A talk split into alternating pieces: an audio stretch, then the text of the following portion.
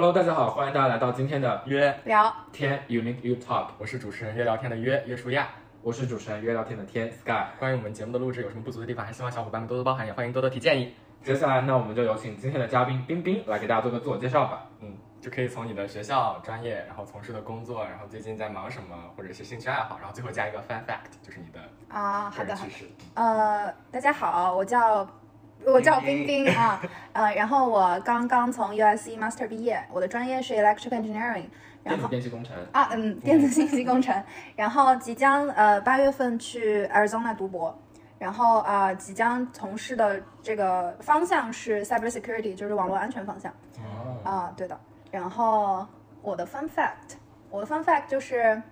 一个很想做文科生的理科女吧，可以这么啊，工科女吧，这么这么概括一下。这是嗯一个很想做文科生的工科女那为什么没有去做文科呢？呃，就是我觉得最主要就还是因为社会的期许吧，包括就是呃父母的期待，对，然后就是会觉得说可能文科生这个就业的形式比较窄。那那那你现在学就是工科，然后父母和社会相对来说比较满意，但是你自己这个状态你满意吗？或者你开心？我已经逐渐放弃抵抗了，就是我已经逐渐 对接受我自己的状态，就是现在是一个比较平和和坚定的状态。就是我觉得说，其实不管是学什么样的学科，就是到最后来说，我们都是要去修炼自己嘛，修炼自己成为一个嗯更 focus 在自己专业上的人。所以我会觉得说，其实不管学什么东西，你最后达到目标都是这样的话，那其实只是走了不同的路而已。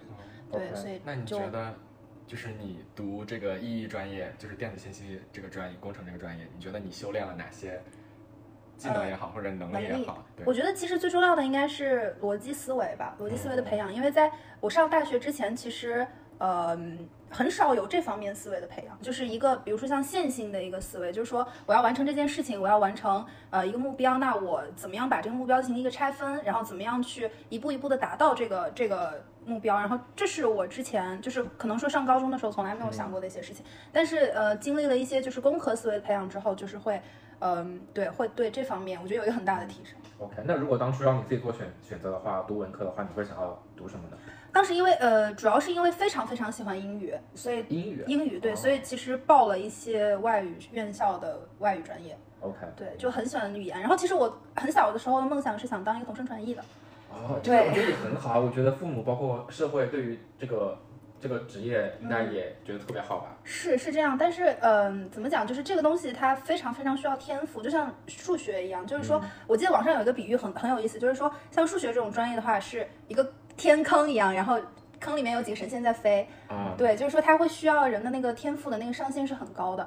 然后我的父母可能更更会觉得说，从我的成长经历来看，我可能更是那种就是说各方面都高于平均线，但可能只高出来一点点，所以就会觉得说我可能在工科这种专业里面，因为社会会需要很大就是大量的人才，需对需求比较高，然后就会觉得说那可能会更容易找到自己的一个位置吧。对，就那怎么又考虑读 PhD 呢？你就读博士？读博士是其实在，呃在要不要读博这个事情上，我真的非常非常纠结过。嗯，对，然后包括当时申请的时候，因为就是找工和读博是一个，就是摆在我面前的两条，就是我觉得都可行的路，所以最后其实呃，最后让我下这个决定的还是就是说，我会觉得，呃，就是对，就是读博和找工是一个两条都可行的路，然后我最后促使我下决定的还是说，我会觉得，嗯、读博这条路的，就是这个路上要遇到的痛苦是。我会觉得比找工要多得多，然后就是会在一个五年的时间里面有一个非常非常大的蜕变，对，然后我会觉得这是一个呃成为我想成为的人的一个比较快速的一个方式。然后因为我已经能很明确的看到，就是说我会经历什么样的蜕变，我会经历什么样的精神上的这种呃折磨也好，然后痛苦也好，但是我会觉得说经历这样的过程之后，我会更勇敢的去战胜生活中的各种困难，然后事业上的各种困难。对，所以我会觉得这是一个嗯所以像你刚刚所描述的，就是你想要成为的那种人吗？对。能够战胜各种困难的那种。我特别特别希望自己变成一个平和而且坚定的人，就是嗯，就会想说我在做任何选择的时候都是发自内心的，而且是很纯粹的，就是我就是想做这件事情，我不需要去考虑社会的眼光，或者说嗯，就是父母的。的这种这种可能从他们的角度的压迫或者之类的，就是带引号的压迫啊。OK OK OK，就为什么你的这个要特别强调这两点呢？就是说，呃，父母包括社会对于你的这种所谓的他们的一些观念影响你的做决策？就是你为什么这两点要特别强调一下？嗯、因为我会觉得其实，呃，我上大学的时候有一次非常非常，就是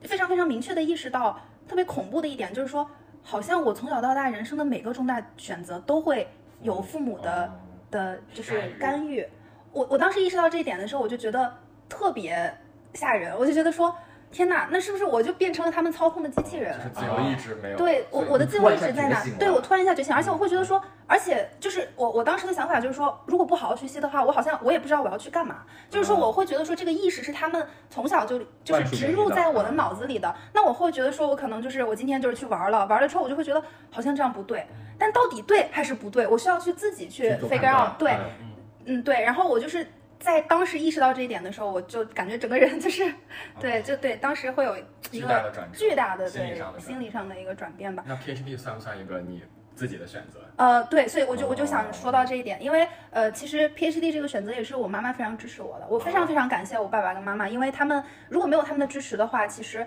呃，这个 PhD 这个选择也不是我那么轻松就可以做出来的，因为嗯你想，我其实已经到一个。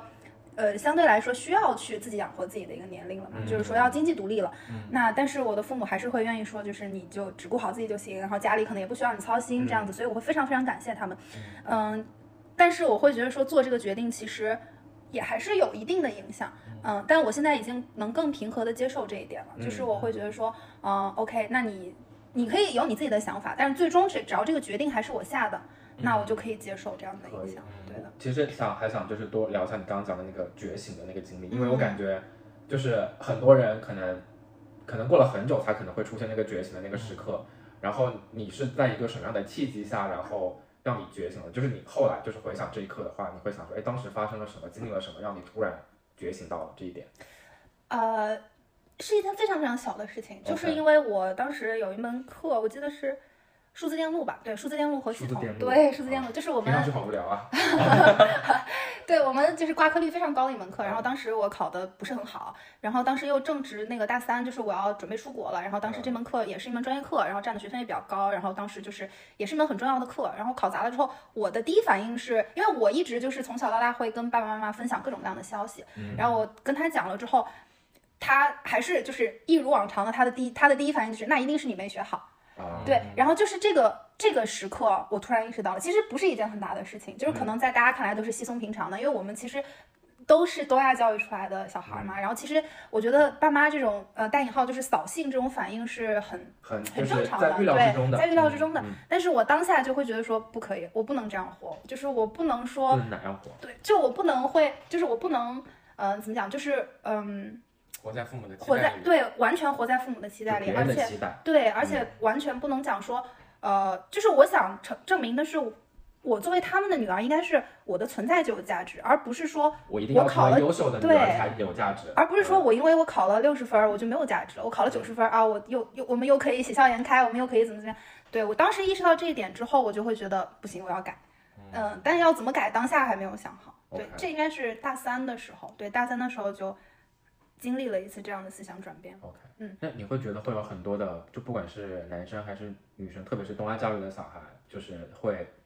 在初中、高中、大学经历你这个这个这个比较困难的这个时刻，那你觉得他们应该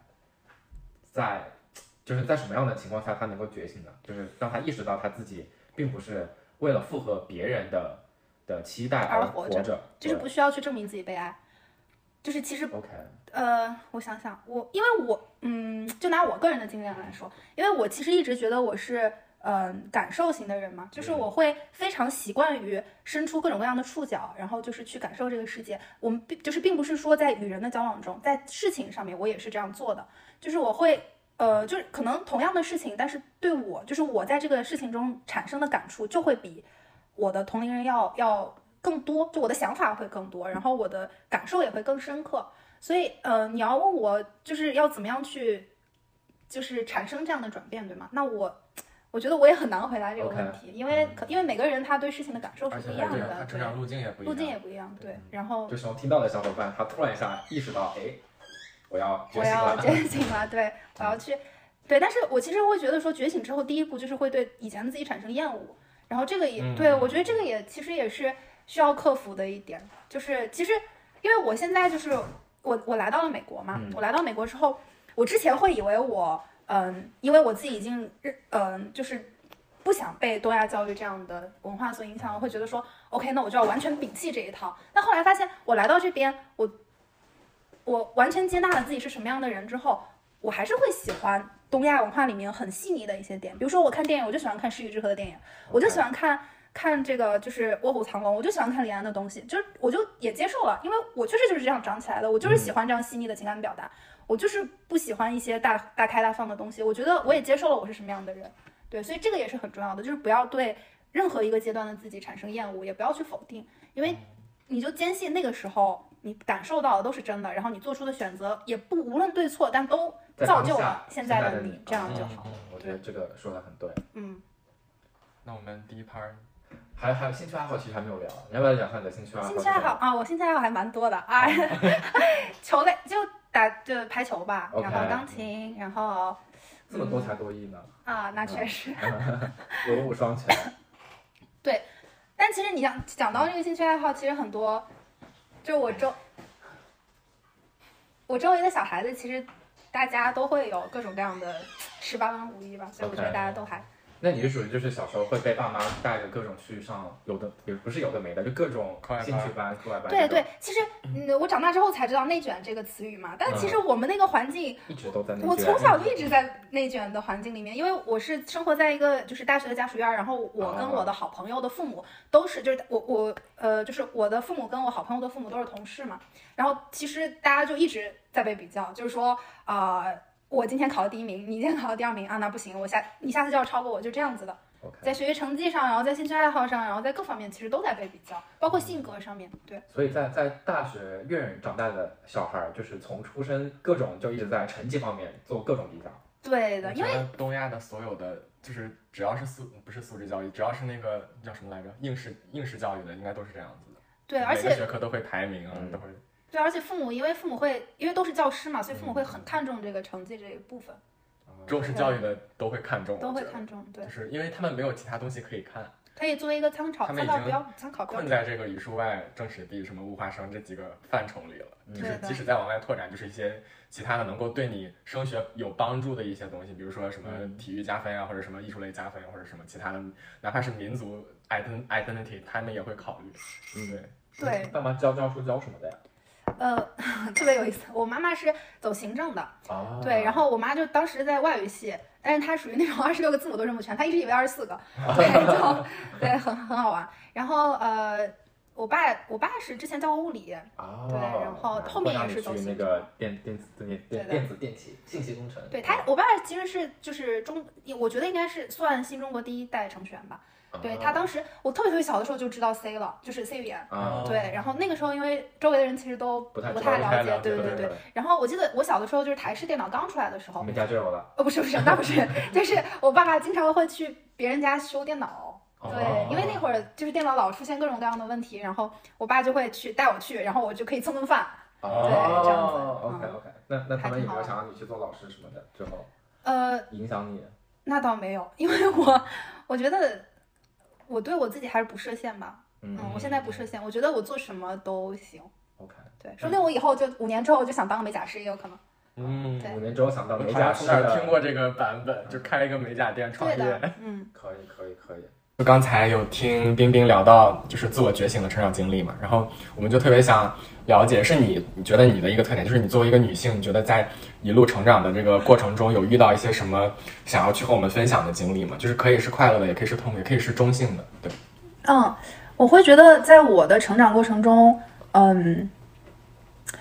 比较深刻的几次经历，可能都和就是异性是有关系的。嗯嗯就是说比比较让我就是感受很深刻的，都是跟异性有关的。就是说，可能小学啊、初中的时候，当时就会因为，嗯，因为我其实从小就是个假小子的性格嘛，然后我会就是我会很喜欢跟女生、女生、女生打交道，但我也会很喜欢跟男生打交道。但是，嗯，在跟男生打交道的过程中，可能就会有有一些男生可能就会说，哎呀，就会指责我，就是说，那你作为一个女生，你应该要做到文静乖巧，你应该就是大家、大家普遍意义上的所谓好女孩的形象。啊，贴标签。对，贴标签，然后就会觉得说，哎，你能不能能不能乖一点，能不能就是安静一点？你看别的女孩子都怎么怎么样，你怎么怎么怎么这样子？就是去给对，某一个东西下下个定义然后你对不是这个定义，那你就错了。你就错了。嗯对，然后就而且其实呃，像国内的这种集体性，它不会去鼓励你呃发展个性。异类，对，嗯不会鼓励一个异类的存在。但当时幸好就是非常幸好。我的学习还还不错，啊对，幸亏有成绩成绩有自信的资本的支撑，对，所以嗯，但是我有时候我在想说，如果当时我成绩不好，那我要怎么自处？我作为一个自救？对我怎么自救？这很恐怖的。如果说我真的在这个就是这种这套评价体系里面，我可能每一个我都是不及格，每一项我都是不及格，那怎么办呢？那我就我就不存，我就不该存在了吗？抑郁，对，我觉得这是对，就这个包括可能现在有很多什么青少年抑郁，我觉得也可能也跟这个东我西我。刚才讲到的那个例子，就是我那个初中同学就被我们班主任，嗯，呃，也不能算是集体霸凌，就是被我们班主任引导的那个霸凌，然后他就经历过一段的那个抑郁。我我我这我也想起来，就是我有一次回国，然后打羽毛球碰到一个一个男生，然后他其实应该也是 like 九五后或者是，然后但他已经在学校里面当老师了，嗯，当了几年的老师，然后他有说就是他当老师那几年，每年都有好像好多学生，可能接近十个的学生就是因为抑郁，然后就是跳楼自杀的那种情况，但是新闻都没有爆出来，然后他就对于这个事情非常的震惊，然后但是整个呃学校包括社会或者是家庭的对这个事情的处理方式，并没有让他觉得很满意，很满意。对，然后因为大家还是更多的就是说，啊、这个事情就是压下去这样子不声张，然后不去特别的去，就是从根本上去去去想这个问题该怎么解决。嗯，然后他又是作为一个非常年轻的老师，和其他的老师相比的话，或者是跟整个那个教育体系的话，他其实有那么一点点格格不入，因为他对于学跟学生年龄更近了，所以他对于学生代入感其实就更强。然后但他但他又找不到人去聊这个东西，就是因为他的其他老师都比他太大太多了。明白。然后，然后我那次回国就碰到这个人，然后就跟他在聊一些这方面的东西，然后他就觉得我，终于有一个那个窗口让他可以去聊这些东西，因为他在他在他那个环境下，没有人能够跟他聊。明白，觉得这是一个比较根本性的问题。就是虽然接下来讲的不一定能播出去，但我还是希望能播出去。就是我们不是一直在讲稳定压倒一切吗？确实，稳定是一个经济发展的一个不可避免、不可缺少的一个基础。但是就是这个稳定的这个平衡怎么去把控是很难去做的。就其实宏观上的稳定是必须的，但是在微观上，尤其是在像学校啊、一些公共单位啊那些场景里，尤其是作为一个女生这样，还是一个社会性别相对较弱势的一个角色。当然，这个弱势是从呃我们的一个主流的定义并不是说现在互联网呃女权就很多，我们就应该就是说男生是一个弱势，就是因为真是真正深入到学校里，其实女生的一个处境还是嗯比较值得比较。对嗯需要去支持的。所以就是怎么去把控好这个稳定，就是什么东西它应该是去处理解决的，而不是被去掩盖、去封印的。敷衍，对，嗯，我觉得需要把握好这个平衡。对，需要把握好这个度，需要对，对，刚刚刚刚那个 约书亚提到了一个一个一个词，然后是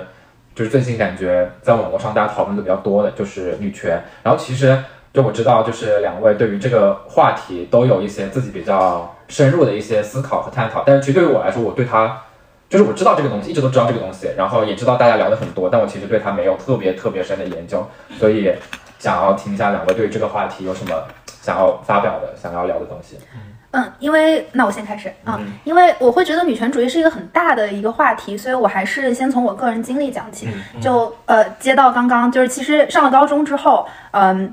呃。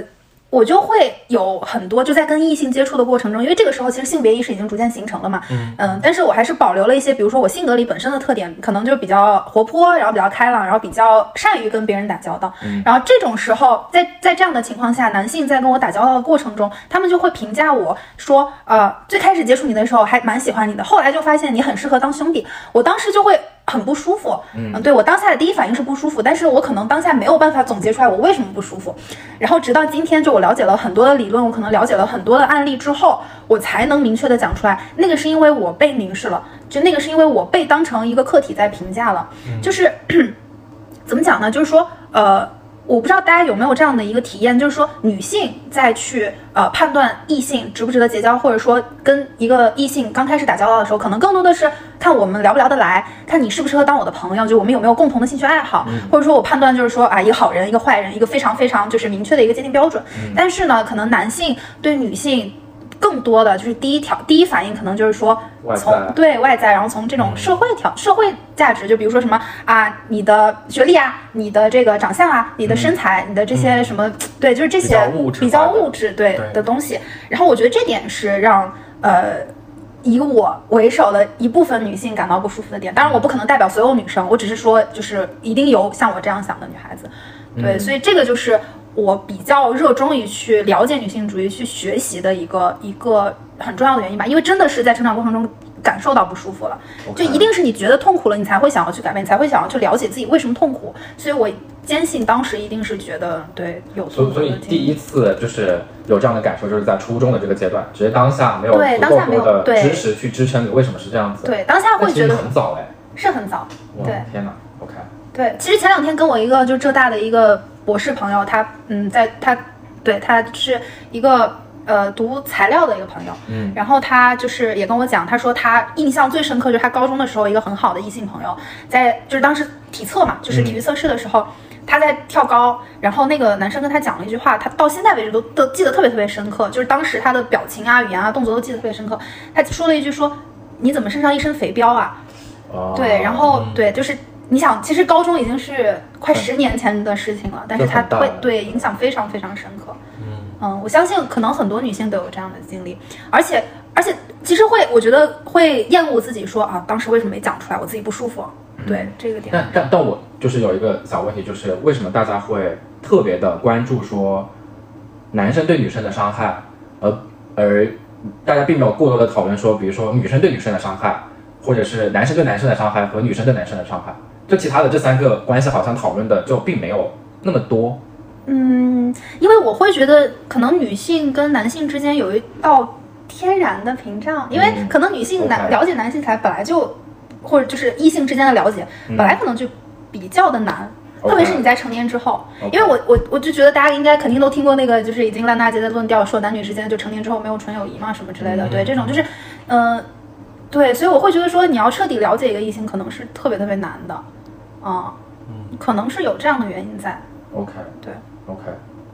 你那有什么想法？我我就聊聊我第一次接触女权吧，就是我感觉大概是从初高中的时候，那会儿刚接触欧美文化，然后看一些美剧什么的，然后就有一次我不我不知道为什么，因为我们班的那个饮水机的那个水桶都是大部分都是男生搬的嘛，因为我就是我也会搬那个饮水机的水桶，但我们班可能就会有那么一两位女性，然后我就特别欣赏她们，她们就完全也是可以去拎起来一桶水桶，然后跟我们男生一块儿去搬那个饮水机的水。然后我就觉得就是很很厉害，觉得觉就觉得就是女生其实也可以有力量有力气，但是后来就是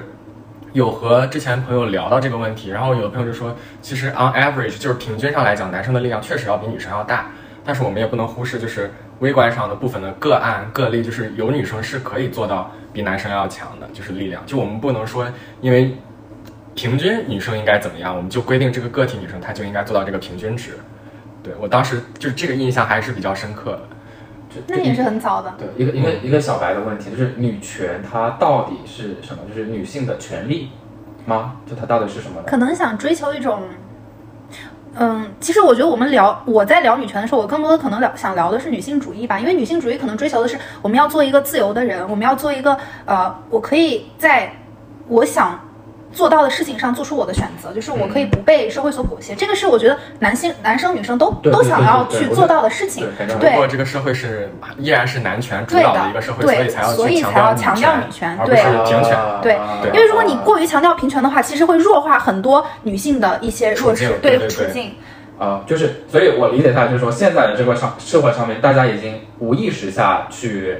让男生得到更多的这种优势，优势在对，对，所以说，所以我们要更要去把女生的一个给给强调出来强调出来，嗯对的。嗯 OK，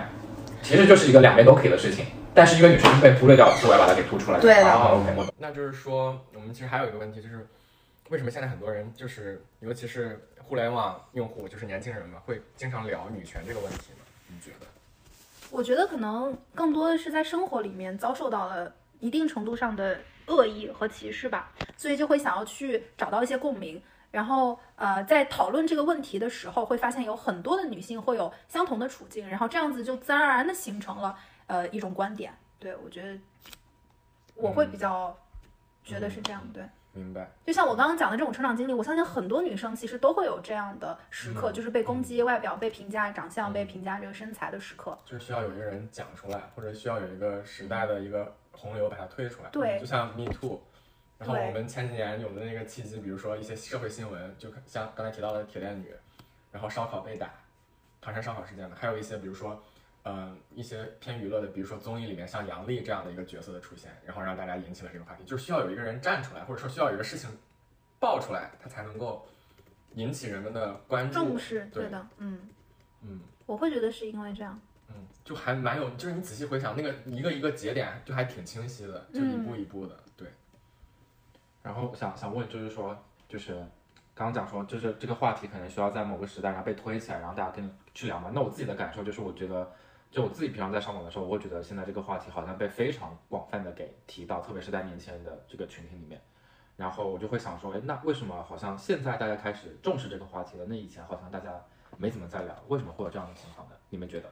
我觉得一个是因为互联网这种文化的盛行吧，就大家可能会很自然的，就是我下班了之后，我的生活方式就是我下班了之后，我去刷帖子，我去在这种互联网上找共鸣，然后呃，所以就是看似是一个被广泛讨论的一个话题，但可能之前的人们，就像我妈妈那一代的人，也会去想这个话题，只是没有这样的一个广泛的传播方式而已。但一定也会在想这这这些事情，特别是到了一个呃可能所谓的当时的这种适婚年龄的时候，一定是会想到这些话题的。嗯对，OK OK，、嗯那你们会觉得说这个东西在之后，在这个世界上，或者说在美国、在中国，这个这个事情会有一个什么样的一个？一个发展。对对对，我觉得这个趋势吧，趋势。趋势我很难讲，我我很希望它变成一个广泛讨论的一个议题，然后也很希望它变好。但是，嗯，我觉得这个东西可能要变好或者怎么样，就是要跟社会的发展啊，包括舆论的发展什么都有关系，所以是很复杂的。我没有办法去预测它的它的趋势。对，OK OK，了解。那你觉得目前来看，就是男女关系依然是不平等的吗？嗯，我觉得是各个方面。对，从各个方面来说，我还我还我仍旧坚持，我会觉得说是不平等的，嗯因为我说实在的，就是真的男性在呃自己的成长过程中受到的一些优待，对，嗯其实呃这并不是男性的问题，因为我会觉得说可能完全意识不到的，嗯，对，就是他们作为一个社会的一个。可能说一个主体吧，他们其实意识不到自己成长过程中受到的这些优待，所以，嗯、你不能说要求他们成长到了跟你一样的年龄啊，你就突然要求他们开始怎么样尊重女生啊，或者怎么怎么样，因为因为你想，就是从小到大都没有接受过这样的教育，你让他突然变成一个这样的人，其实是，呃，就是很不现实、很荒谬的事嗯情。对，所以就还是说，希望呃女生都可以发出自己的声音，然后这样子就会促进这个事情的发展。就我想想问一下，就是说你有没有一些什么例子，就是说到比如说男女不太平等的地方，可能男生他自己没有意识到这些东西，嗯，就可能你们观察到，但是可能男生很多男生不知道的，就因为想补充一个插曲给听众，就是我们这一段路和上一段路可能中间隔了一两个小时的一个一个大的一个辩论大战，因为我们在录制的这个环境下有有新的两位朋友在加入，然后他们就对于这个话题聊了非常多的东西。所以，然后我就意识到，我在听他们聊的时候，我就意识到有好多东西，我我觉得我已经是比较对于这个话题已经比较，就是我比较接受，然后我也觉得男女什么的，我觉得我已经是比较可以看到他们他们平等的这个的人了。但是我听你们刚刚在聊，我才意识到说，哦，原来好像还有很多东西，其实我其实我没有意识到，你不讲出来，我真的没有意识到好像是不平等的。所以我在想问一下，说你们还有什么其他的一些例子？好，那我还是拿我自己来讲吧，因为我不太有权利去讲别人的事情，就还是拿我自己。呃，就是我印象特别特别深刻。呃，我有一次在我姥姥家吃饭，我姥姥就是我外婆，然后嗯。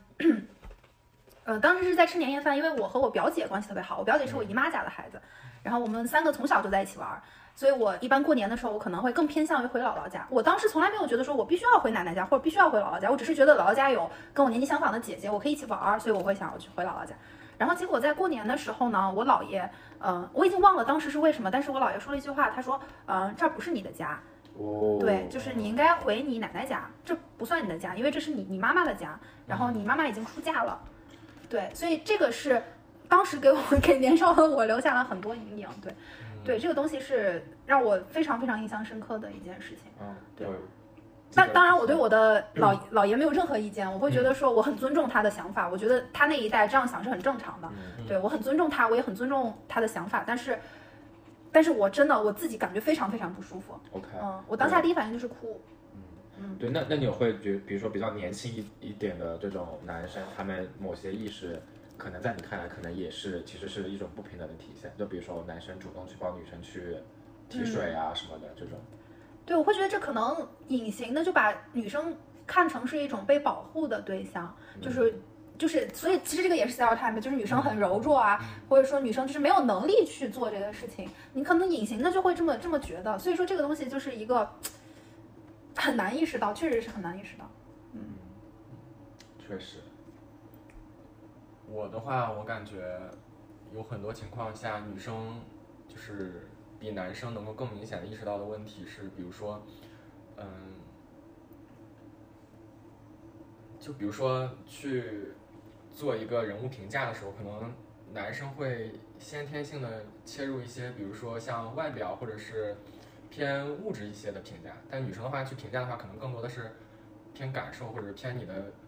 也不能说是内在吧，就是一些比较人品啊，对责任感品质上的一些东西对，是的，就确实有时候会有这样一些先入为主的一些概念，对就可能男生也意识不到。一是因为他可能确实基因被编辑的，会让他首先有这样的反应；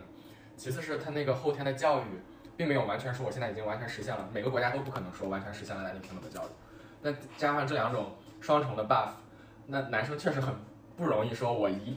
遇到一些事情，或者说我一遇到一些性别问题，我就能够站在一个特别平等或者说特别先进的一个观念去看这个人或者事情。对对，所以其实说到这儿，我就又想到一个，嗯，一个一个一句话，就是说女生希望得到的爱是，呃，你爱上我垂下的发丝，你爱上我抚摸流浪猫的时候的样子，你爱上我反复看一部老电影的时候流泪的样子。但男生可能第一反应就是，男生需要的爱，或者说男生给的爱是啊，这女的腿不错，对，所以我就会觉得说这是一个很悲哀的事情。因为女生想要追求的，或者说我这样的女生想追求，一定是灵魂上的共鸣、精神上的共鸣。我觉得我可以不需要你给我提供什么所谓的物质价值啊，所谓什么性价值什么，我都不需要。但我一定要找一个精神上面可我可以和我共鸣的人。所以这样子的人，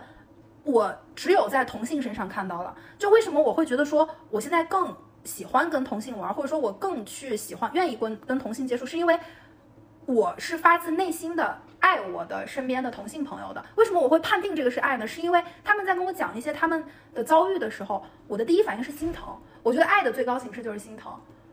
就是像我有一个很好的朋友，就我是我舍友，然后他会讲他大学的时候就有容貌焦虑，他当时就是焦虑到完全吃不下饭，然后就是会一直拿着一个小镜子随时 check 他自己的样子。我当时第一反应就是为什么？为什么这个世界要这么对待他？为什么要让他经受这些焦虑、这些痛苦，才走到走到了我的面前？他的存在本本身就有价值，他不管长什么样子，他都应该被肯定。所以我当下第一反应就是我特别特别心疼他，所以我去抱了一下他，就是我说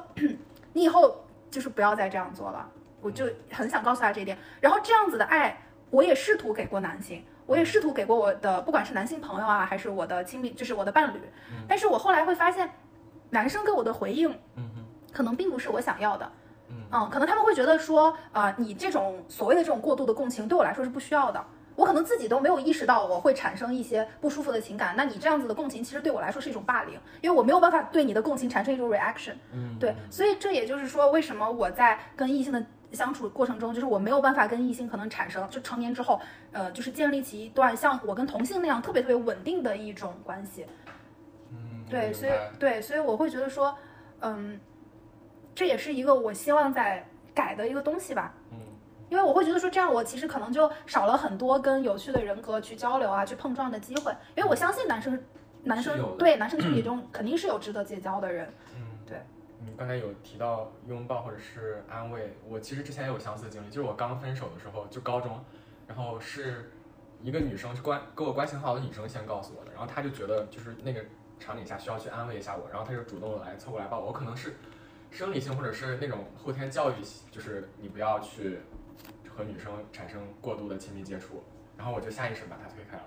对但得可能就是有时候也不是我故意，或者说我不愿意接受来自什么女性的安慰，或者说不屑于怎么样，就可能那个下意识就会觉得男女授受不亲啊，或者哪种这是教育方面的，然后可能生理上就是呃，生理上可能就是怎么讲，就是也不能说不愿意被弱者保护，就有点像那种生物上的那种我慕强，然后对弱者可能是处于一种就是想要去保护的一种状态。而且我会觉得你更多的可能是你不允许自己这样的弱势的姿态出现，被一个可能比你更弱的人所看到。对，对对，你会觉得这是一种被怜悯了，你会觉得不需要。嗯，对，而且其实我一直特别特别不能理解的就是，我会发现我身边的男性朋友在维持跟男性的关系的时候，就是跟他们自己的好朋友的关系的时候，所谓的好朋友啊，就是他们并不需要特别多的情绪上的输出，就他们可能只是会说啊。要今天打球吗？啊，今天要 对，今天要去吃饭吗？对，就去了。呃，我其实我我我其实可以理解这样的相处模式，我觉得这是一种非常轻松、非常放松的状态，因为大家都是拿出来自己最好的社交状态去给自己的朋友。然后我也很赞同我说君子之交淡如水嘛，对，所以我其实我可以理解，但我会觉得说，如果就是对我来，对我个人来说，缺少共鸣，缺少一些痛苦对痛苦的一些理解的话，那个感情是没有办法升温的，那个关系是没有办法升温的，那个关系只是一种搭子关系，就只是一种我们可以一起去做事，That's it。所以，所以那你会觉得现在很多你身边男生朋友，男生跟男生之间的那个交往和相处是太肤浅了。我不，我不评论，我不评价。我觉得我没有任何资格去评价。我觉得这也可能是现代人的一种弊病，就是说，搭子关系是很舒服的嘛，因为我不需要去考虑你的情绪，我自己有我自己的情绪要去照顾。大家都是成年人，我可能没有那么多的精力和能量去照顾你。不是说我不想，而是说我可能真的做不到。对，所以我会觉得说，所以我不评价任何人的生活方式，我也，我也怎么讲，就是不去不去 judge 吧。但是对，但是我会对，嗯。不去评判，但是我会想说，女生之间的这种情感状态是我更舒适的，嗯。所以我就更不愿意跟男性交往，是这样对，更不愿意去跟异性去接触。OK，嗯。因为你刚才讲的时候，好像发现确实好像男生和男生之间的交往就比较多是在，是的，好像比较难会去进行那么很深刻的的交往思考。对，因为因为其实我之前问过，就包括我问过我的男性朋友啊，包括问过我的伴侣，我会问他们就，我会想说，那如果说你感受到痛苦或者感受到难过的时候，你难道不会想跟朋友倾诉吗？然后他们给我的回应是，那我不知道对方会怎么想，或者是啊，那我不知道我说出去了，他会不会觉得我很软弱或者什么之类的，我害怕他接不住我的情绪，后来我就不讲了。对，所以我会觉得说，这可能是社会也在规训男生说啊，你不可以流眼泪，你不可以暴露出来你的情绪，你要做一个这样这这样是不好的，嗯。对啊，因为我觉得作为一个人嘛，就是说共情力是一个大家都需要学习的品质。嗯。因为其实我希望大家最后最理想的社会状态是一个大家都利他，嗯。就是如果所有人都利他的话，这个社会是变会变成一个非常非常好的社会。对，然后利他的利他就是我我们怎么样建立一段关系，或者说或者说我们要怎么样去利他，我觉得第一就最基本的东西就是说，首先要去了解，然后再去共情，而且这个共情不是说你随意把你的情绪强加到别人身上，而是说真正的站在别人的角度去思考、去理解，这个是很重要的。对，我觉得尊重啊、就特别认真，就感感觉好像说，好像男生虽然也不会跟男生倾诉他的这个东西，但他好像也不会跟女生倾诉。他所以他的点就是他就对他不会去不会去倾诉对他觉得这个东西啊，我自己消化就可以。了那为什么要自己消化呢？我觉得不需要呀。对确实，对啊是可以选择多种方式去解决这个问题，不必说一定要选择某一种方式去处理。就你可以选择自己消化，如果你能够做到的话，或者说你可以向朋友倾诉，你也可以说去发展一门爱好，去通过这个爱好来让自己消化，就很多种多样的途径，就选择一条你觉得最适合你的，然后能让你自己处于一个比较舒服的状态的一个高能量的一个处境里面。对，但是我会觉得，就是很多时候，如果说你每一次都把这个东西憋在心里的话，嗯那慢慢的就会对这个世界麻木了。就是因为我们说最好的状态还是就是看山还是山嘛。就是我我经历了好多就是所谓的这种人世间的这种纷纷扰扰之后，我就是我还是有以一颗孩童的心去看世界，我还是很纯粹。我就是我喜欢你，那我就是要跟你讲出来，或者说我啊、呃就就是跟小孩子一样，我喜欢跟你玩，我就每天跟你黏在一起，就这种啊、当然这是我的一个很肤浅的一个理解。对，然后但是我会觉得说现在很多的年轻人就可能大家都会就是麻木了，就对世界不再期待。我对任何的人际关系我都觉得。啊，反正到最后都那样，那我就不去开始了呗。我觉得开始之后，最后的结局都是那样子，那我就不去做，我没有必要去做啊，我没有必要去把自己，因为大家可能会也了解了很多知识嘛，就是会觉得说这个成本太低了，呃，嗯不是不是，对不起，这个成本太高了对嗯，这个边际效应可能就是它就是个递减的，你就是我已经知道这个结局了，我预判了，那我就不开始了，对。但这样子我会觉得对世界失去期待的话，其实也不是一个特别好的状态。确实，我觉得我们在这个话题已经聊得就挺深入了，然后我觉得之后肯定是有更多的机会能够和冰冰再探讨相关的一些话题。那我们就直接进入到我们的第三趴吧，然后来到我们的第三趴，就是我们的特常规性的问题对啊。特殊性的常规问题，常规的特殊性问题，就是首先冰冰觉得自己是独特的吗？以及你觉得你在哪方面比较独特？我觉得每个人都是独特的，嗯嗯，我越长大越觉得是这样的，嗯，至于我在哪方面独特，可能是你觉得，或者是别人对你的评价是你在哪些方面会和很多人不太一样呢？嗯，天生的让别人觉得有亲切感吧。这个是呃，来到美国之后，很多人给我的评价，就会觉得可能跟我相处起来比较有安全感。啊，嗯对，哦这个是是对我感，就是我接受到的 feedback。OK，你自己怎么认为？对你自己怎么认为呢？我自己可能认为，就是我认为所有的社会价值，就是呃，比如说我是什么啊，即将入学的所谓的什么工科女博士啊，这些标签都没有办法定义我是一个什么样的人。我引以为傲的能力永远是我在面对困难的时候，我可以挺过来，我可以就是呃进入到更高的层次，进入到一个更高维度去观察当时我的状态。我永远就是骄傲的是这个能力，而不是说所谓的。啊、就是社会意义上的，就是说你学历啊、什么家庭条件啊、什么颜值啊、身材，我觉得不是这些。对，OK，接下来一个问题是你呃获取动力的来源的渠道是什么？就是什么东西来支撑着你去做你现在想要做的事情？我是会觉得说，嗯，但是这样说其实有点自恋了，就是说我会想要去给更多的女性去展示另外一种生活方式吧，或者说展示，就是我会想要成为很多女性的榜样，因为哦我在 Gap 那一年，我教过很多女孩子，就是呃从小学三年级到高三，我都有接触过。嗯，对我会就是因为我当时会带他们课嘛，然后他们就是会特别羡慕我的生活状态，然后他们说老师。我以后也要变成像你这样的女生。然后我每次听到这样的评价的时候，我就会觉得我的生活是有意义的，我的人生是有意义的。你对别人的生活产生了改变。对，而且我会，因为我你你要知道，就是人其实是永远没有办法控制自己遇见什么样的人的，但是我们永远可以控制自己嘛。我可以就是行事行事不得反求诸己嘛，就是我不管怎么样的情况下，我可以让自己变成一个更好的人，这样我就有更大的力量去影响更多的人。我觉得这个是我想要做到的事情，就是我这一辈子遇到的所有人，我都可以，他们都可以从我身上就是获取一些能量，嗯啊，获获得到爱，我尽量要做到这个，这是我的人生的目标。OK OK，那你自己有你的一个榜样吗？你的 role model 是谁？你有吗？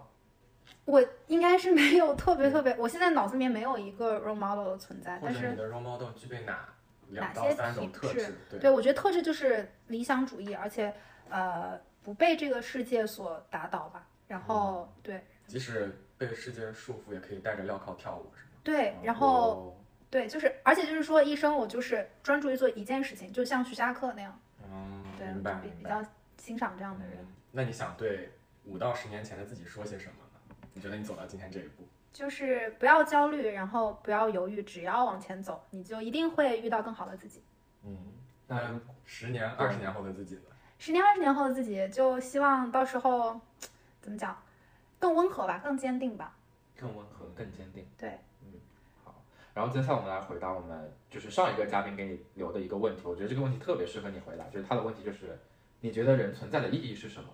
人存在的意义是什么？啊嗯，我得思考思考。可以，嗯。然后你也可以先想一下，你给下一个嘉宾想要留一个什么样的问题？人存在的意义，我我其实觉得“意义”这个词语本身就没有意义，就是意义对这个词本身就，我觉得这是个很好的回答。对，然后呃，我们做的事就是意义，就是我们走过的路，我们的体验，这些就就是意义吧，就是存在的本身就是价，就有价值。存在本身就有价值。嗯，意义都是被人赋予的嘛？对，意义就是都对。嗯那你想给下一个嘉宾有一个什么样的问题呢？就任何问题都可以。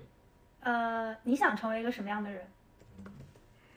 那如果这个问题回给问给你自己的话，你想成为一个什么样的人呢？哎，好像你刚刚讲过。哦，对，我会觉得说有一个很好的比喻，就是说温柔坚定。对，温柔坚定。然后，如果有风穿过我的话，我希望它怎么进去就怎么出来的。就我希望我是一个特别特别纯粹，就是说，呃，别人的反应我没有办法控制，然后外界整个世界给我的反馈我也没有办法控制，但是我可以控制我自己。我我可以在所有的就是跟人的交往啊，跟事情的交往中，我都可以做到，我就是保持我的本心去对待它，这样就够了。那那你想成为这样的人，是代表说你现在还不是这样的人吗？我觉得我没有办法完全摒弃掉社会和家庭对我的一些期待，就是可能，可能对是有局限性的，就是我会觉得说，包括你也会思考到嘛，你会觉得说社会资源给了这么多，可能倾斜到你身上，然后大家就是家庭给你这么多的呃，比如说对帮助支持然后才让你走到了这里，你不能去随心所欲，就是你想干嘛就干嘛，对你去做出一些可能违背了社会期待、违背了家庭期待的事情也不太好。所以我现在在一个非常矛盾的一个状态，对对，现在就是想的太多，做的太少，啊，对，而且也是因为能力和野心不匹配的一个状态。OK 但我觉得这可能是二十五岁到三十岁大家都会有的一个状态对这个阶。段是，嗯，对，然后所以自知总比没有自知或者说还没有找到这样的一个定位要好，我觉得。嗯，也很难评价好或不好。对嗯，就随着时间，然后更多的经历，然后可能很多的那个困惑和矛盾，就在一点点去解决。现在也不强制说我一定要现在解决它，对顺其自然是最好的状态。是的，就是你就接接受每个状态的你自己就好了。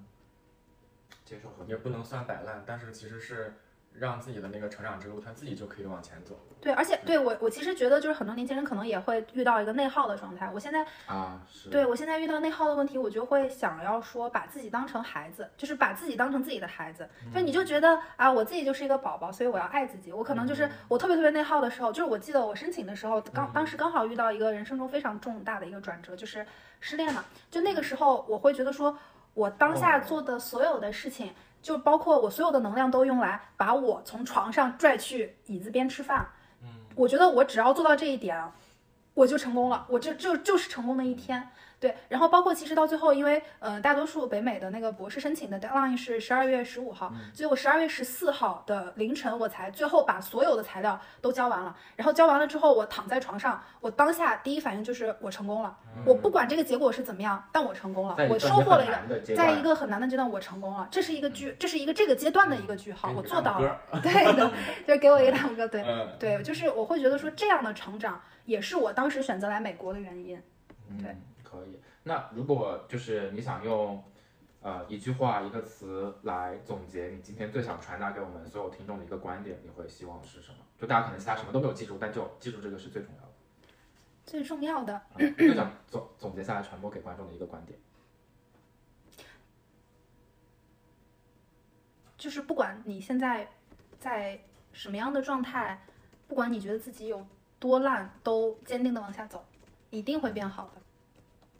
嗯下一个问题。那如果你想推荐一本书，或者是一个 UP 主，或者是一些任何形式的艺术作品，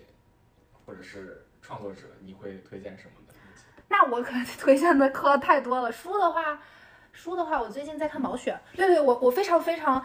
我非常非常推荐所有年轻人都去看毛选。我觉得就是当时我是雪毛泽东选集。对我当时申请的时候，我特别特别，我特别特别困扰的时候，我我当时其实呃，就是拉着自己出深渊的那个指导就是这本书，我会觉得说，当时我们的领袖在遇到那样的困难的时候都能坚持下来，他他要做的可是解放人类的这样的一个任务，也不是解放人类吧，但就是解放全中国的这样一个任务，他都可以坚持下来，我觉得我没有任何理由去不坚持，我没有任何理由去不做自己的事情。然后 书的话，可能就是对毛选对我近期对我影响非常非常大。然后因为他的那种乐观的心态，还有他那种就是真的就是很坚强，然后就我会觉得这个真的我需要学习。对，然后影视的话，最近有在看那个，刚看完《宇宙探索编辑部》。嗯，对我，因为我就是典型的 F 人嘛，然后我会特别特别喜欢里面的台词，包括里面的镜头，然后整个故事我也很喜欢。里面有一句话叫孙一通的诗，写的是“作为交换，水母上山”，我特别特别喜欢这句话，我就是推荐给就是能听到我们这期播客的朋友们。那你觉得这句话它的含义是什么呢？就我觉得就是它荒诞的不需要含义，就我就是很喜欢，就很戳中我，对，就很荒诞，很浪漫。就我从来不轻易定义自己，但我会觉得我是一个浪漫主义者。就我可能，补充这句话，对我可能一辈子追求的是真爱和自由，就我会想要去对我觉得这个是一生的目标之一还是之一吧之一。哦不不设限。好，那你如果想要推荐身边的一位你觉得具有独特性的朋友来参加我们的播客，你会推荐谁呢？就是我名字要你就名字，我觉得说一个他的说一个他的昵称，昵称，昵称，嗯，还在对视中。对的。我们对，我不知道怎么同时在保护他的隐私。我先跟大家描述一下他吧，就是嗯我觉得他是我在这么长的人生里面，哦，也没有很长，不好意思，就是在 突然把自己给讲完，把自己给讲老老了讲话，在到目前为止的人生中，一个非常坚定的，理想主义者，然后我特别特别特别感激命运让我遇到了一个相同的灵魂，我真的非常非常幸运。我觉得，对的，我觉得我前二十四年里面做的善事就是为了遇到他。对，哦，要哭，真的是这样的对，所以我会，我就是我觉得有这样的感情是我真的值得，就是真的值得一辈子去珍惜的。我觉得这样的感情是很重要的。对。OK，好的所以那你觉得他最独特的地方是啊，独特的地方，不好意思，还没有讲。独特的地方就是我会觉得他对很多事情有自己的看法，然后就是，而且还会很关心身边的人，然后会想要去给这个世界传播爱、温暖和善意，也是我一直以来在做的。所以这就是我们为什么有非常有共鸣。嗯，哦我觉得本人听到应该会想哭吧，哎 现场及时采访一下。那李奇说，打板，三二一，打板，板，好，恭喜恭喜恭喜！恭喜恭喜！光落在你脸上，可爱一如往常，你的一寸一寸填满欲望，城市啊有点脏，路人行色匆忙孤单，脆弱不安都是平常。你低头不说一句，你朝着灰色走去，你住进混沌深海里，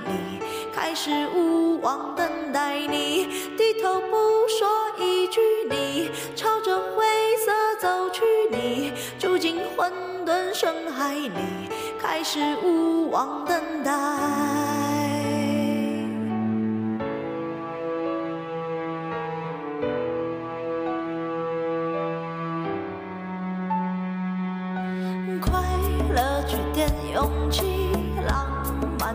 缺点失意，沉默一句一句都是谜题，都清醒都独立，妄想都没痕迹，我们一生不